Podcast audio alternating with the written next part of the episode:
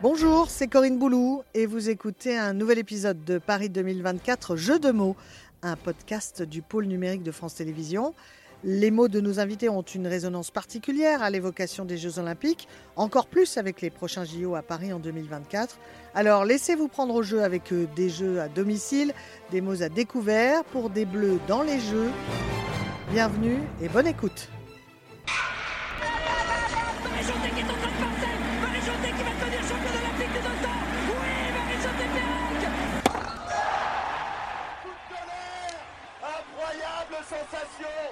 Petit frère s'est fait un prénom.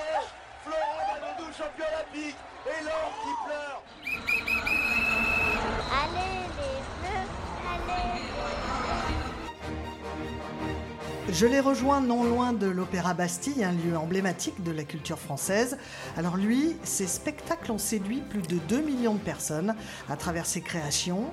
Il est danseur, chorégraphe et là, vous vous demandez quel lien avec les Jeux Olympiques Eh bien, justement, l'imminence des JO dans la capitale, c'est l'occasion de donner le coup d'envoi d'une Olympiade culturelle. Et pour notre podcast, eh cet ambassadeur de Paris 2024 a accepté, entre deux représentations, de se livrer à notre jeu de mots.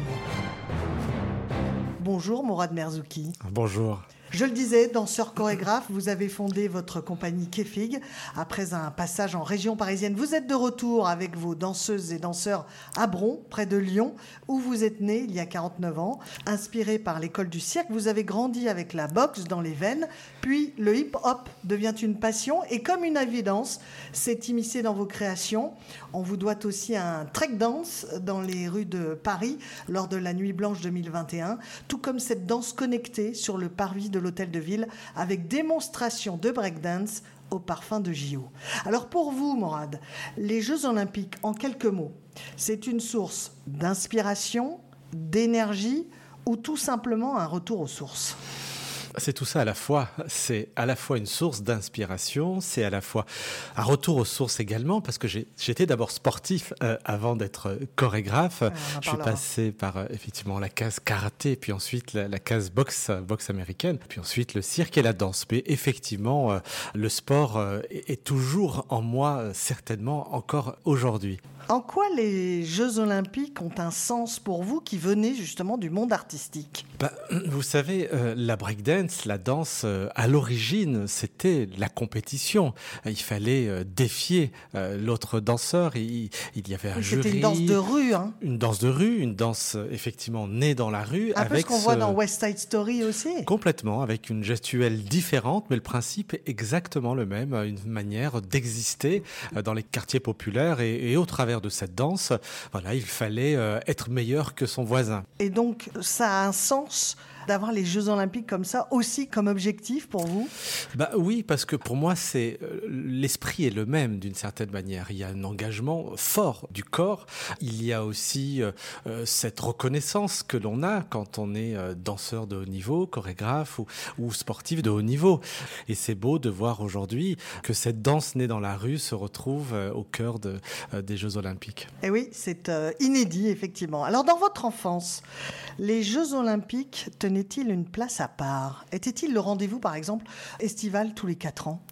Alors, pas du tout. Enfin, pour être très franc, pas du tout. Mais par contre, euh, bien sûr, je me souviens euh, petit euh, de ce grand boxeur Mohamed Ali, qui était pour moi une référence en tant que boxeur, et, je trouvais dans le parcours de cet homme, dans son histoire, quelque chose finalement qui faisait écho avec ma propre histoire. Et puis ensuite, le moment où j'ai commencé à, m'intéresser d'une certaine manière aux Jeux Olympiques, c'était euh, en 1992, c'était les Jeux Olympiques d'hiver eh à, Albertville. Voilà, je pense à ce grand chorégraphe qui est Philippe Découfflé. Et à ce moment-là, euh, je découvre les Jeux Olympiques par le biais de cette aventure, de cette grande aventure artistique qu'avait menée euh, Philippe Découfflé en 92. Et est-ce que quand même, dans votre enfance, vous vous rappelez justement de sportifs, de champions, de championnes olympiques qui ont pu vous marquer d'une finale olympique qui a pu vous marquer tout jeune Je pense comme ça à Carl Lewis, euh, parce que Carl Lewis revenait complètement. Et, je me souviens, dans, dans, la cour d'école, il était aussi la référence, et Carl Lewis revenait tout le temps. Il y a USA, USA qui est en train d'être scandé, combien? Plus de 8 mètres 50 8 mètres 50 pile Là, c'est une autre dimension. Comment Karl, à 35 ans, aller chercher ce saut Carl Lewis entre dans la légende de l'athlétisme. Quatre fois médaille d'or consécutivement au saut en longueur. Nous vivons un moment exceptionnel ici à Atlanta. C'était notre référence. On Donc le quand, mit- quand vous il y aviez du mimétisme. euh, vous, vous vouliez être Carl Lewis. Voilà, c'est ça, mais c'était, c'est bien d'avoir un référent, c'est bien de, de dire, bah voilà, il y en a par le sport qui sont devenus des stars, des, des, des grands hommes, des grandes dames. Et à cet âge-là, bah voilà, c'était nos référents, euh, et, et donc euh, on, on se voyait dans, dans la cour d'école, euh, grand champion peut-être un jour de, de sport. Voilà, je pense à Carl Lewis, et puis après, plus récemment, euh, bien sûr, euh, j'ai assisté, en tout cas, j'ai suivi euh, la consécration de, de Usain Bolt, qui voilà euh, nous a tous impressionnés euh, à la fois par ses victoires, à la fois par son côté finalement euh, spectacle. hein. Il, il dépassait l'attitude du sportif pour. euh, Il pour était un showman, hein. Il était un showman. Voilà, il amenait de la joie, il amenait du plaisir. Alors ce soir à Londres, ça va être la fête parce que vous savez qu'il y a une colonie jamaïcaine à Londres qui est extrêmement importante. Voilà, c'est parti, Bolt n'est pas super bien parti, c'est Gatlin qui a pris un super départ. Et Usain Bolt qui revient maintenant. Usain Bolt qui va le faire. Usain Bolt champion olympique. de Blade. 9,64 Oh, 9,64 à 6 centièmes de seconde. Plus record du monde. Usain Bolt est un génie. Et là, sur le coup, il a assuré le départ. Cette fois, c'est net et sans bavure. on se reconnaissait d'une certaine manière, en tout cas on s'identifiait au travers d'un artiste comme lui, enfin d'un sportif comme lui, par euh, son côté finalement euh, euh, simple, euh, à la façon dont il s'adressait aux caméras et donc au public. Ouais, c'est vrai, c'est c'est assez incroyable parce qu'on ne venait pas voir uniquement ses courses, mais aussi ce qui allait se passer avant et après. Ouais, complètement, complètement. Et je trouve que le sport, quand il a cette force-là, euh, qui va concerner tout le monde, qu'on soit euh, sensible ou pas au sport, bah, quand il devient spectacle, quand il y a cette humanité, cette, cette poésie aussi, et ben du coup, euh, on, va y être euh, sensible et, et concerné. On va se sentir concerné à, à, à cette, à cette dynamique. Alors autant Carl Lewis, je peux l'imaginer en danseur parce qu'il était assez fin, autant Usain Bolt, j'ai plus de mal avec ses deux mètres quasiment. Oh, il était, oui, vous l'avez très justement dit, il était showman. Voilà, il était showman. Par contre, pour revenir à Cassius Clay, donc Mohamed Eh oui, Ali, lui, il, il- il se présentait d'abord en tant que danseur avant euh, d'être boxeur. Il disait, je suis un, un danseur.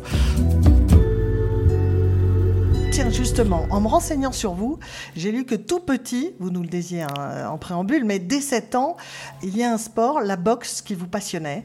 Vous avez même été champion de boxe junior. Oui, tout à fait, tout à fait. J'espérais euh, faire de la boxe toute ma vie. J'étais un passionné. C'était ma vie, la boxe. J'étais effectivement en 1989 euh, champion de France de boxe américaine. Mais j'ai adoré ce sport euh, pour tout ce que tout ce qu'il représente. Souvent, on pense que la boxe est un, un sport euh, violent. Euh, absolument pas. Moi, j'ai appris la boxe par le l'approche plutôt euh, un peu comme un jeu d'échecs. Vous savez, c'est cérébral. Ça nécessite un travail en profondeur sur soi, sur son corps. C'est une discipline très forte, très intense. Et je crois que c'est parce que je suis passé par la case boxe, arts martiaux, qu'ensuite j'ai pu euh, résister d'une certaine manière dans le monde de la danse et dans ce que j'ai entrepris en essayant de partager la danse hip-hop, cette danse née dans la rue, avec le plus grand nombre. Il fallait beaucoup d'énergie. Je pense que la boxe m'a apporté cela.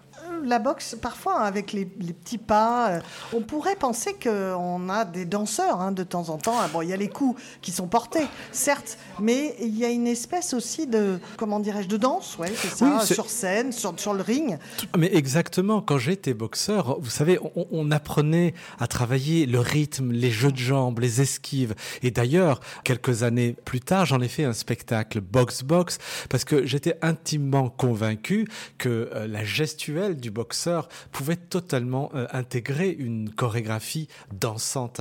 Et, le pari, c'était effectivement de partager avec le spectateur ce, noble art autour d'une d'une chorégraphie. Et je l'ai fait avec euh, le quatuor de Bussy, avec de la musique classique. Bon, vous avez fini quand même par euh, sécher les entraînements de boxe. Vous disiez à votre père, j'ai lu ça aussi, que vous vous rendiez à l'entraînement alors que vous alliez un jour sur deux pratiquer donc le hip-hop avec des amis. Et donc c'est comme ça que vous passez de la boxe à la danse? Tout à fait.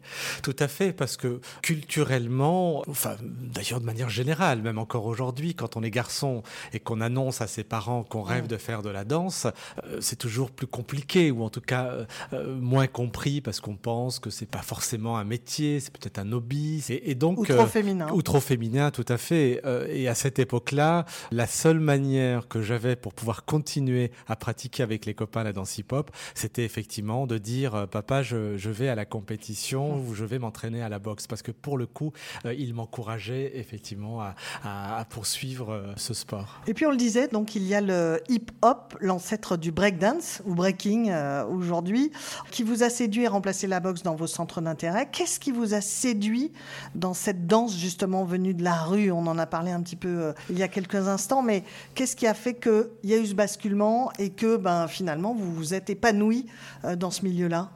Alors en fait, l'étape intermédiaire entre la boxe et la breakdance, c'était le cirque. J'ai pratiqué euh, l'école du cirque, j'étais acrobate. Et donc, euh, au moment où le hip-hop arrive en France, donc là, on est au milieu des années 80, on découvre cette danse euh, via l'émission HIP HOP, présentée par Sydney. Et nous, gamins, on voit cette danse très acrobatique. Donc, on, on s'est très vite projeté vers cette, cette énergie, vers ce vocabulaire né dans la rue.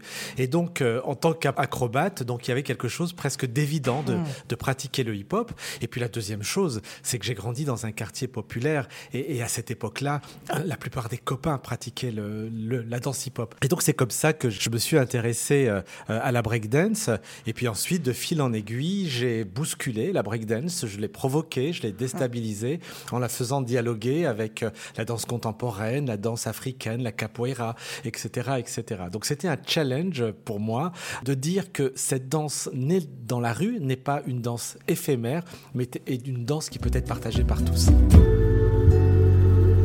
Mourad Merzouki, si vous aviez à définir en trois mots le breaking, pour ceux qui vont apprendre à connaître cette discipline avec les Jeux Olympiques, quel serait-il? En trois mots, alors c'est une danse généreuse, c'est une danse démonstrative euh, et c'est une danse, oui, qui est acrobatique et poétique à la fois.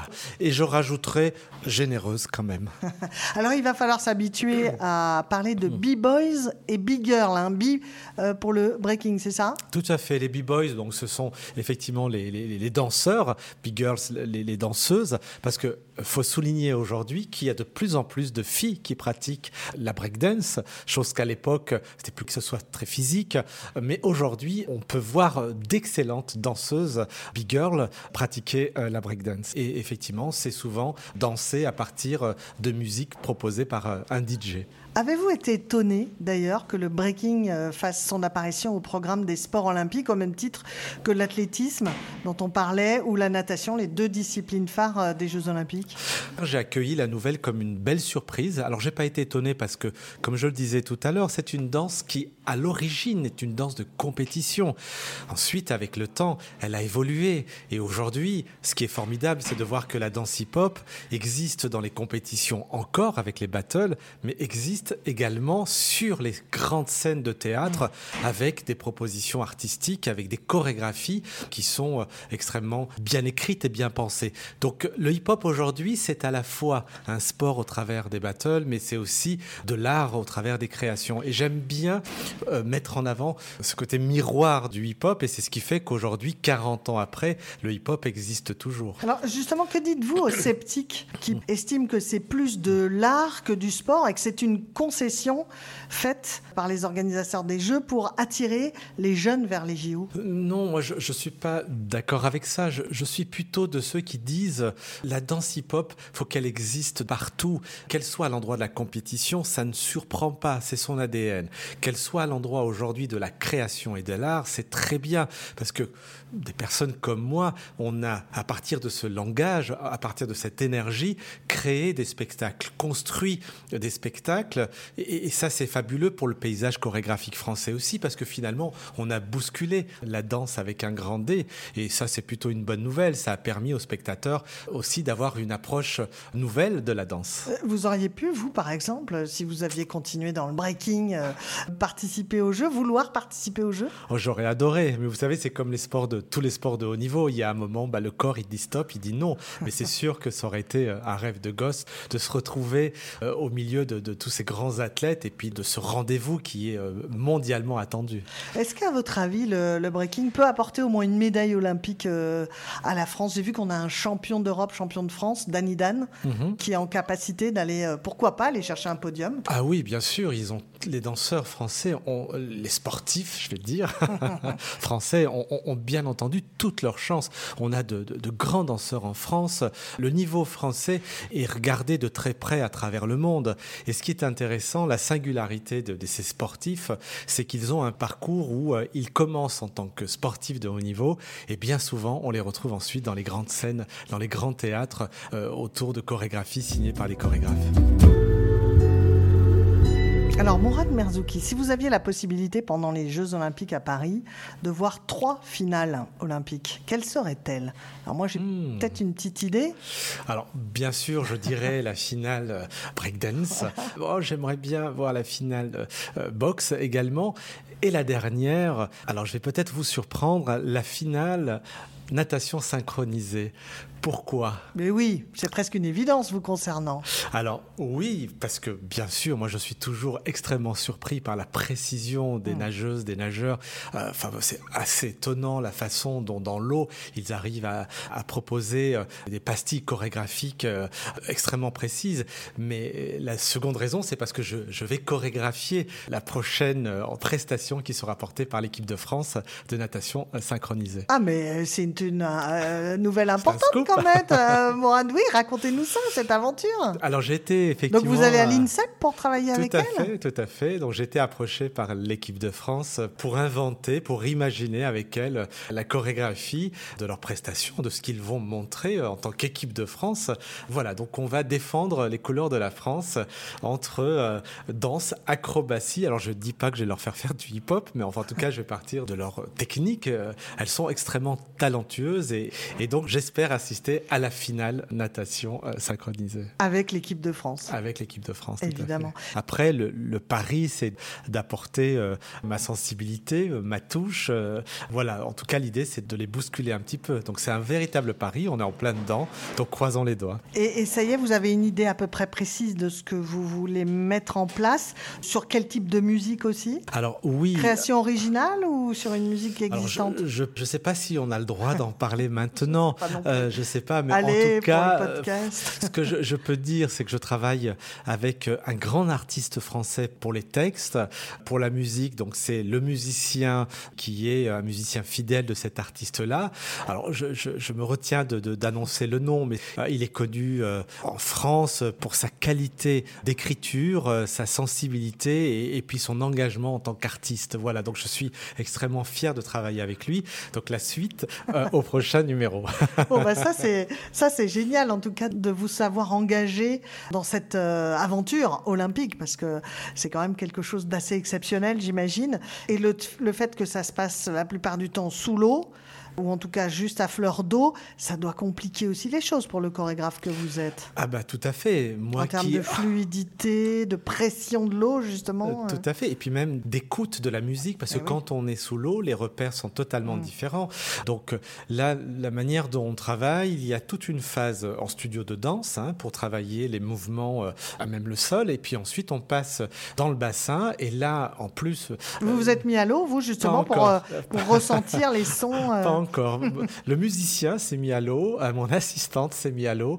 Euh, moi, je ne l'ai pas fait encore. Mais c'est vrai que le, le challenge, c'est de proposer une chorégraphie qui finalement sera euh, dansée finalement en, en lévitation, c'est-à-dire à aucun moment elles ont droit d'aller poser le pied au fond du bassin. Projetons-nous maintenant vers l'été 2024. Vous travaillez aussi sur une danse des jeux, si j'ai bien compris. Est-ce que vous pouvez nous en dire un peu plus là aussi? Alors oui, euh, tout à fait. L'idée, c'est de proposer euh, une chorégraphie que tout le monde pourrait euh, danser. Donc une chorégraphie où la gestuelle est totalement euh, abordable. Et donc ça, c'est le, le grand Type challenge. Macarena, là, par exemple. Oui, enfin, Bon, c'est c'est euh, vulgarisé. hein. C'est un peu un raccourci, mais c'est pas totalement faux. Vous savez, toutes ces danses que qu'on a envie de danser, euh, une soirée, un mariage, un anniversaire, etc. Donc le- l'idée, c'est de, de proposer une chorégraphie, bien sûr, qui s'inspire des jeux. Donc il y aura dans cette chorégraphie des mouvements qui font référence au sport, une danse, encore une fois, que tous pourront euh, apprendre facilement. Et le pari, c'est qu'elle puisse être partagée au moment des jeux, euh, à l'endroit des fan zones ou euh, entre deux entractes ou je ne sais quoi. Et ce que je peux dire, c'est que la musique est signée par... À la mi-temps, on va dire. À la J'étais mi-temps, en train par de penser en exemple. tract. On parle pour Plutôt les spectacles, les mi-temps dans, un, dans un match, par exemple. Oui, c'est ça, à la mi-temps. Et elle va être aussi apprise à partir de la rentrée dans les écoles. Donc les enseignants Mmh. vont transmettre cette danse aux enfants euh, pour que justement, dès le mois de septembre, cette danse, je l'espère, soit virale, euh, à la fois dans les établissements scolaires, mais aussi dans les, les réseaux sociaux. Et ce que je disais, c'est que j'ai eu la chance de travailler avec euh, deux musiciens qui ont fait une musique formidable, qui est bien sûr entraînante, qui reste dans la tête par sa mélodie. Ce sont les anciens des Gotan Project. Donc Oui. on est dans une musique finalement assez universelle. Voilà, c'est Christophe et Eduardo qui sont euh, d'excellents musiciens. Alors, est-ce que vous avez coché la date du 26 juillet 2024 sur votre agenda Bon, je vous aide? C'est Euh, celle je- de la cérémonie d'ouverture des Jeux. Ah, écoutez, euh, je, je ne l'ai pas coché, mais il y a de grandes chances, s'il me reste une place, d'assister à, à cette cérémonie d'ouverture, parce que c'est toujours des, des grands moments. Tout à l'heure, je vous parlais de. Puis il y aura de- la de danse cette- des Jeux. Il y aura la danse des Jeux, bien entendu. Qu'est-ce que ça vous inspire justement une cérémonie d'ouverture? Ce doit être magique, bluffant ou grandiose? Rassembleur. Pour moi, euh, c'est un moment qui doit finalement bah, réunir, euh, je veux dire, tous les publics à un rendez-vous qui est quand même un rendez-vous euh, de fête, un rendez-vous euh, où on vit des émotions communes et elle le- va, être, elle va être inédite inédites. parce qu'elle sera hors stade, hors du stade olympique où habituellement se déroule une cérémonie euh, d'ouverture, euh, puisqu'elle aura lieu donc sur l'eau, hein, sur le fleuve, la Seine, euh, en plein cœur de Paris, pour se terminer donc du côté du Trocadéro, en face de la, de la Tour Eiffel. Trocadéro où sera installée la vasque olympique et où se déroulera le spectacle final. Vous imaginez Thomas Joly, justement le chorégraphe qui doit organiser tout ça Ah, c'est génial, c'est génial. Moi, je, je trouve euh, l'idée extrêmement euh, belle, singulière, parce que c'est toujours pareil. C'est qu'est-ce qui fera que ce rendez-vous est différent des autres. Et donc, pour Thomas euh, et toute son équipe, là, il a un grand jouet entre les mains, et, et je ne doute pas qu'il fera euh, un spectacle juste magnifique. Il est temps maintenant, Mourad Merzouki, de passer à notre quiz olympique, le rendez-vous incontournable de notre podcast Paris 2024 Jeux de mots. Et vous qui nous écoutez aussi, voyons si vous connaissez les réponses. Bon, je vous donnerai un, un indice, bien entendu, hein, si besoin. Savez-vous quelle était la particularité des Jeux de Tokyo qui ont eu lieu en 2021 Moi, encore une fois, je me réfère plutôt à la cérémonie d'ouverture, au spectacle, où, euh, de mémoire, euh, il y avait tout un travail de, de, de visage. Enfin, c'est- justement, il s'agissait de jeux masqués. C'était des jeux sous la pandémie, en fait des jeux à huis clos. C'était complètement inédit. Ouais, ouais. Là aussi. Tiens, vous qui aimez euh, la boxe, est-ce que vous êtes capable de me citer pour la France un champion Je vous vois plisser les Ouais. yeux en disant aïe aïe aïe, un champion ou une championne olympique de boxe. Euh, oui, il y a ce, ce, ce boxeur, euh, d'ailleurs, qui est proche de Lyon, euh, en Isère, à Bourgoin-Jallieu, euh, qui est devenu maintenant, je crois, acteur. Oh, je cherche son nom, Oui, ça va me revenir. Brahim. Ah, Brahim Asloum, tout voilà, à fait. exactement. Je pense aussi... Champion olympique à- aux Jeux de Sydney en 2000. Voilà. Je pense aussi à un couple, c'est plus récent. Oui, à Rio. À, à Rio, tout à Aux fait. Jeux euh, 2016. Estelle et. Oui. euh, oh, ça va revenir. Stella Mosley et Et To- Tony, Yoka, Yoka, Voilà. exactement. Bravo, bravo Mourad. Savez-vous où se dérouleront les épreuves de breaking à Paris les 9 et 10 août 2024 Place de la Concorde. Oui, Oui. voilà, j'allais vous donner comme indice entre la Seine et le musée de la Marine ou alors euh, entre le bas des Champs-Élysées et le jardin des Tuileries. Place de la Concorde avec le hum, BMX freestyle, le skateboard et le basket 3-3. Hmm. Les derniers Jeux olympiques organisés en France remontent aux Jeux d'hiver d'Albertville en 1992. Mais là, vous m'en avez déjà parlé, c'était une question de mon quiz olympique. Et je vous demandais qui avait mis en scène à l'époque les cérémonies d'ouverture et de clôture des Jeux. Donc, Le grand Philippe Découfflé. ouais. en quoi il a marqué la chorégraphie française et internationale Bah, je crois qu'il a réussi. euh, on est en 92. euh, c'est une période où, où la danse était quand même encore regardée comme un art élitiste. Philippe a, a- a mis au cœur de, de cette cérémonie la danse. Et puis bien sûr son approche très plastique, euh, avec des costumes incroyables. Avec, enfin, il y avait une plasticité qui, qui était juste monstrueuse. Et puis, et puis c'est un chorégraphe. Je crois que c'était un peu les premières fois où on invitait euh, euh, des artistes euh, venant de la danse pour ce, ce- ce type de rendez-vous aussi important. Dernière question, pouvez-vous me dire où doit avoir lieu la cérémonie des Jeux paralympiques? Parce qu'il y en aura une aussi le 28 août 2024. On vient d'en parler, c'est un indice pour le breaking. À la Concorde. Oui, c'est-à-dire que ça va se terminer à la Concorde. Il y aura un défilé de 4400 athlètes et plus de 180 délégations sur la plus belle avenue du monde jusqu'à cette place de la Concorde. Super.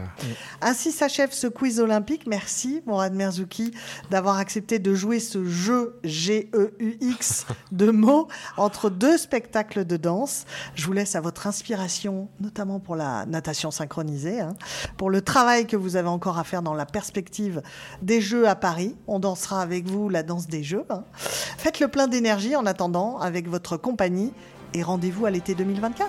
Merci et à très bientôt. C'était Paris 2024, Jeu de mots, un podcast de France Télévisions. N'hésitez pas à vous abonner pour ne rien manquer des prochains épisodes. Euh, Vous pouvez aussi retrouver d'autres contenus sur les JO et sur Paris 2024 en vidéo sur France.tv. À bientôt.